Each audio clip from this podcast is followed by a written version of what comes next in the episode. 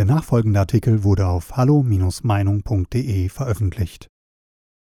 Erfüllt der Bundestag seine Pflichten gut genug? von Professor Dr. Werner Patzelt. Sehr wohl tut der Bundestag seine Pflicht. Er wählt Amtsträger, etwa eine neue Wehrbeauftragte, er führt seine Fragestunden durch, er debattiert über die China-Politik der EU, er berät über Gesetze, am 9. September 2020 etwa über ein Gesetz zur Verkürzung des Restschuldbefreiungsverfahrens. Auch machen seine Abgeordneten oft wirklich gute Wahlkreisarbeit. Ist also alles gut? Nein. Der Plenarsaal des Bundestages hat nämlich auch das Forum der Nation zu sein. Dort sind alle großen Probleme unseres Landes mitsamt möglichen Lösungen so zu erörtern, dass derlei Debattieren über das Gemeinwohl von jenem Staatsvolk auch mitzubekommen ist, das im Parlament vertreten wird. Durchaus nicht müssen alle mit dem dabei Gehörten zufrieden sein. Doch die Bevölkerung sollte stets erfahren können, ob ihre Repräsentanten wirklich alles das auf dem Schirm haben und diskutieren, was Thema politischer Gespräche am Esstisch oder Arbeitsplatz ist. Auch sollte das Staatsvolk darauf vertrauen können, dass diese Dinge genau dort verhandelt werden, wohin man mit etlichem Aufwand Hunderte von Abgeordneten wählt. Im Bundestag. Also nicht nur in Talkshows oder bloß innerparteilich. Keineswegs haben alle politisch wichtigen Beratungen ausschließlich im Plenarsaal stattzufinden. Schon die Frankfurter Nationalversammlung von 1848-49 scheiterte am ziemlich naiven Versuch, das Parlamentsplenum sozusagen als Klassenzimmer mit wechselnden Lehrern am Rednerpult zu nutzen. Doch das, was in den Arbeitskreisen und Vollversammlungen der Parlamentsfraktionen oder in den Ausschüssen des Bundestags erörtert wurde, und zwar aus sehr guten Gründen genau dort, muss als Zwischenstand sowie abschließend gerade auch in jenen Debatten des Plenums zur Sprache gebracht werden, die der Öffentlichkeit zugänglich sind. Dort haben politische Inhalte dann so verdichtet und zugespitzt zu werden, dass selbst Unpolitische das Wesentliche zu erkennen vermögen, falls sie sich etwas Mühe geben. Der Grund für diese Forderung ist gewiss nicht, dass die Wählerschaft den, etwa auf Phoenix übertragenen, Plenardebatten wie einer Netflix-Serie stundenlang folgen würden sondern es geht um die Sicherstellung dessen, dass zentrale Aussagen der Politikerschaft mitsamt ihrer Gegenargumenten überhaupt die Chance bekommen, über fernseh- und videotaugliche Debattenauszüge dem Wahlvolk zur Kenntnis zu gelangen. Genau dafür muss der Bundestag unbedingt auch im Plenum diskutieren, weil nur dort verlässlich das freiheitssichernde Doppelpack von öffentlicher Rede und Gegenrede entsteht.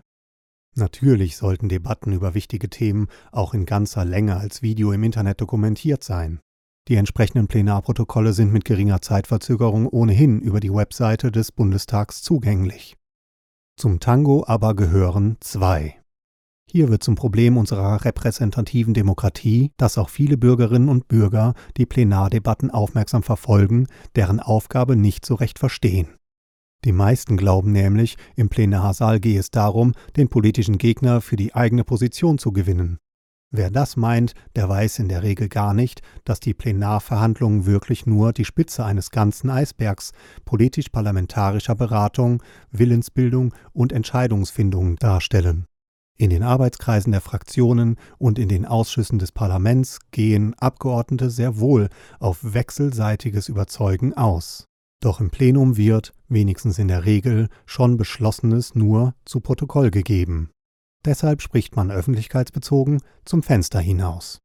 Auch schließen allzu viele von den vergleichsweise wenigen wirklich polemischen Plenardebatten, die genau wegen ihrer Heftigkeit Nachrichtenwert besitzen, auf den üblichen Stil von Bundestagsdebatten und werfen sich dann in die Positur eines Erwachsenen, der sich über das Verhalten von Pubertierenden empört das aber wird der Praxis von Parlamenten und Parlamentariern durchaus nicht gerecht. Viel angebrachter ist jedenfalls die folgende Kritik. In einer repräsentativen Demokratie sind alle wichtigen öffentlichen Belange nachvollziehbar von der Volksvertretung zu erörtern.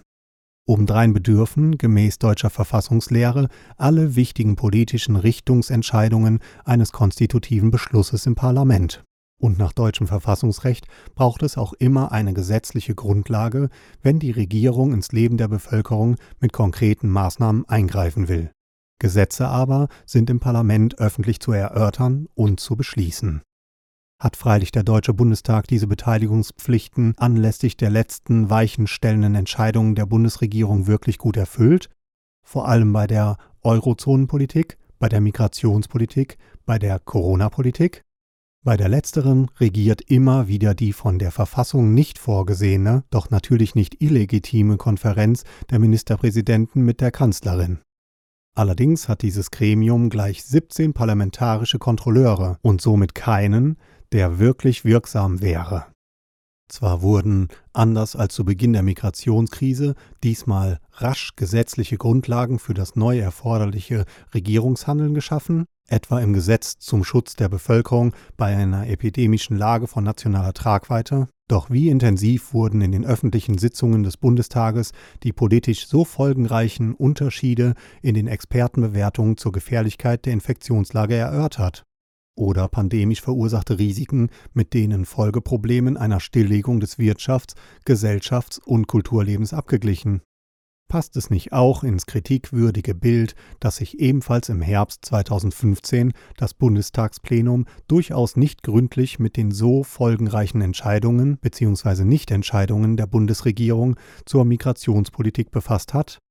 Und rundet es dieses Bild nicht in unerfreulicher Weise ab, dass schon einige Jahre vorher der Bundestag vom Bundesverfassungsgericht nachgerade gezwungen werden musste, Verantwortung für die Euro-Rettungspolitik der Regierung zu übernehmen? Jeder mit Sinn für Politik versteht, warum es eine Regierung gerne hat, wenn ihr das Parlament nicht in die Quere kommt. Doch gerade deshalb darf man in einer Demokratie den Parlamentariern scharfe Vorwürfe machen, wenn sie Anlass zum Eindruck geben, sie nähmen die Ausübung öffentlich sichtbarer Regierungskontrolle nicht ausreichend ernst.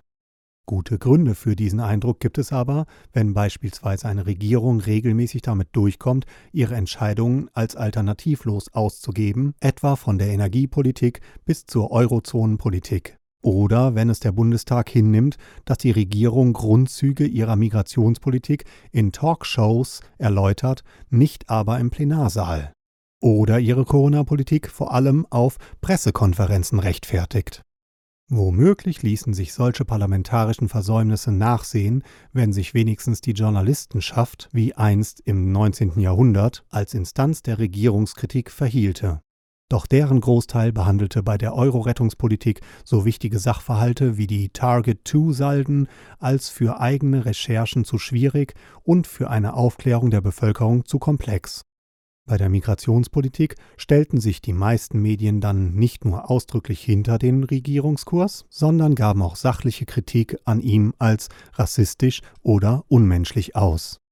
Und bei der Corona-Politik sind Kritiker für viele Journalisten einfach Covidioten, mit deren Argumenten sich auseinanderzusetzen unter der Würde von seriösem Journalismus wäre.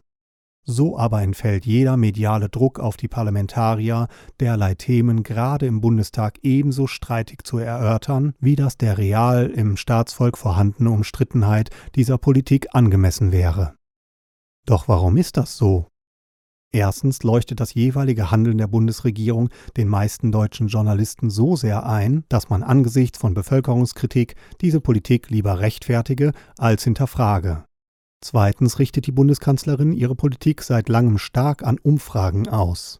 Das führt zum Zusammenspiel inhaltlichen Einvernehmens zwischen Regierung und Journalistenmehrheit mit der Prägung der, anschließend demoskopisch nachgewiesenen, Bevölkerungsmeinung durch die etablierten Medien samt einer wirksamen Verpönung von Minderheitsmeinungen.